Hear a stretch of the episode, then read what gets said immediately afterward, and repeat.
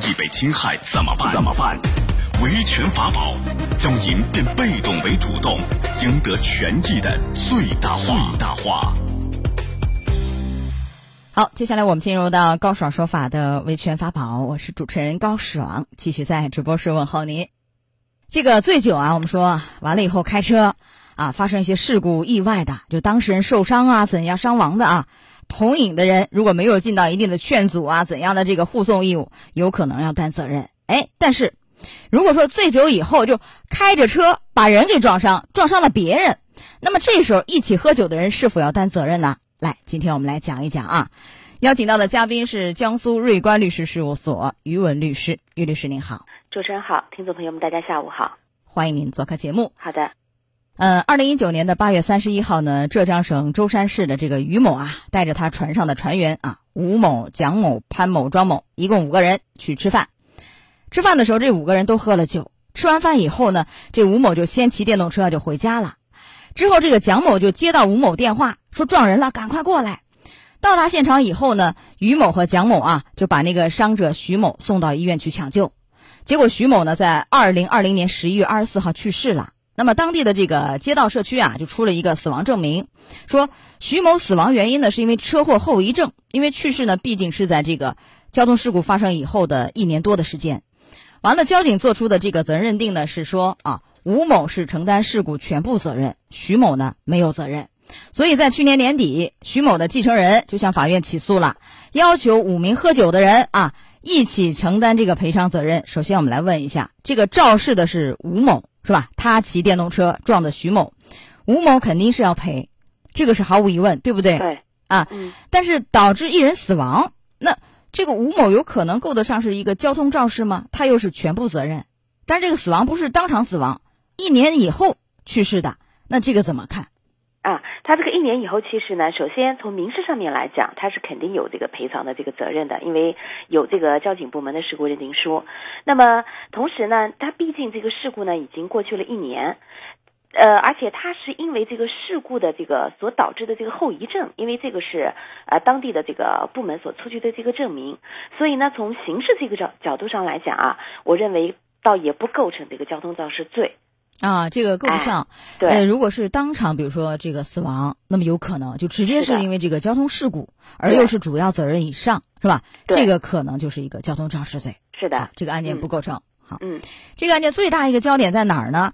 就是于某啊，是一个聚餐的组织者，他召集一帮人来吃饭的。嗯，然后蒋某、潘某、庄某一起喝酒的，这几个人是否要担一定的这个赔偿责任？这和我们以往讲的案件不一样。以往讲的是。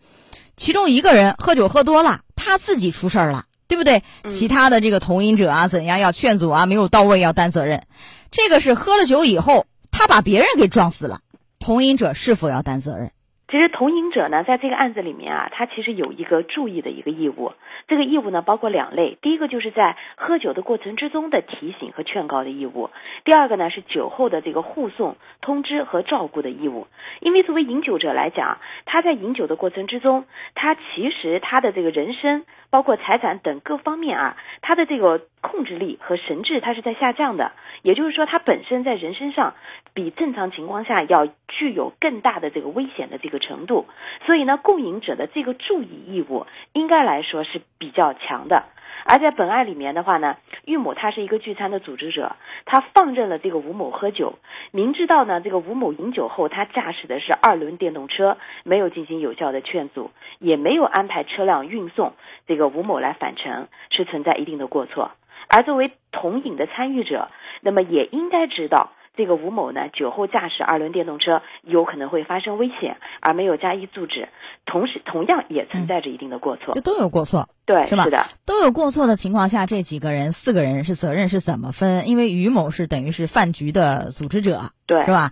其他人是一起喝的啊，对，这个有区别吗？在责任承担方面？哎，应该是有区别。因为作为于某来讲，第一个你是组织者，那么你组织者是两个义务。第一个就是说，呃，被你组织的人你要进行适当的劝酒；另外一个就是喝多的，你这个安排车辆运送或者是提醒这个义务。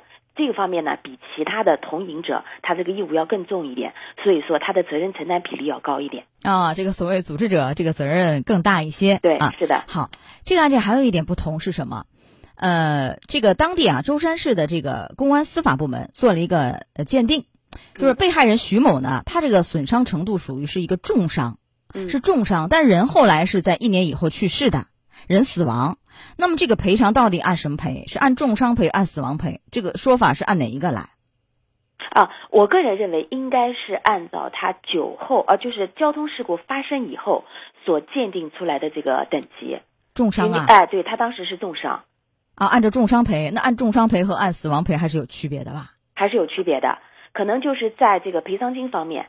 嗯，赔偿金方面的话，因为重伤这一块的这个，哦，但是他这个民事侵权的话呢，从这个民事侵权这个赔偿的角度上来讲，可能就以这个死亡赔偿金这个角度，从从，因为他毕竟他构成了重伤以后，没有鉴定出来正常的伤残等级。没有鉴定出来伤残等级以后呢？哎，对，人又死亡了。那么从这个赔偿的这个角度上来讲，它要有一个标准化，嗯，就以这个死亡赔偿金，因为它这个是有标准的，按照这个标准来确定的这个赔偿的金额。好，所以法院呢是最终判被告吴某啊赔偿原告各项损失九十二万多，嗯，于某呢酌情赔偿原告各项损失十万，蒋某、潘某和庄某分别酌情赔偿原告各项损失五千。哎，嗯，这个差别就大了。对，吴某赔的多，我们能理解，他是肇事者。对，那么于某呢，虽然是饭局的组织者，但是其他几个人赔五千，他赔十万，似乎这个差距有点大呀，是不是啊？对，从这个责任的比例上来讲的话呢，应该是就是吴某他是九成的责任，那么玉某应该是在十不到八的样子，然后其他人其实其他的共同的参与者，呃。应该来说，比例上来讲是很小了。可能法院是考虑到这个于某在这个本次饭局中，他的组织者，他的这个注意的义务应该更加加强。包括今后如果有类似的案件的话，作为组织者这方面的义务一定要自身去更加去加强这方面的义务。由这个案件我们来谈一下，因为这个案件是就醉酒以后，这个把他人撞伤啊撞死。如果说不是说这个开车撞人。醉酒以后就所谓的耍酒疯吧，就打人，有其他的侵权行为的发生，那是不是一起喝酒的人也要担一定的法律责任？和这个一样一样吗？呃，如果说他醉酒以后，那么去打人，给别人造成了伤害，那个除了他自己要承担相应责任以外，可能这个判决的组织者啊，包括同饮的人，同样有这个注意义务，而没有尽到的，也要承担相应的责任。啊，也是一样的。对。当然，我们讲的这个责任是民事方面的赔偿责任，不包括刑事问题啊。对，是的。另外还有提示没有啊？就这个所谓的这个饮酒的人什么样的注意义务？怎么一个护送？怎么一个劝阻？有没有一些提示？不管是饮酒人，还是组织者，还是共饮人，生命是生命权是最高的权利。那么从生命安全的角度去出发，来组织每一场饭局，包括你自己去喝每一顿酒，才是最安全的。嗯，好，来到这儿结束我们今天的维权法宝，也非常感谢宇文律师。好，于律师再见。主持人再见。高爽说法节目收听时间：首播 FM 九十三点七，江苏新闻广播，十五点十分到十六点。复播 AM 七零二江苏新闻综合广播二十二点三十到二十三点，想咨询法律问题和主持人高爽互动，请下载大蓝鲸 APP 到高爽的朋友圈，节目微信公众号高爽说法，网络收听方式江苏广播网三 W 点 VOJS 点 CN。智能手机下载大蓝鲸 APP 或蜻蜓、喜马拉雅等，搜索“高爽说法”，可随时收听。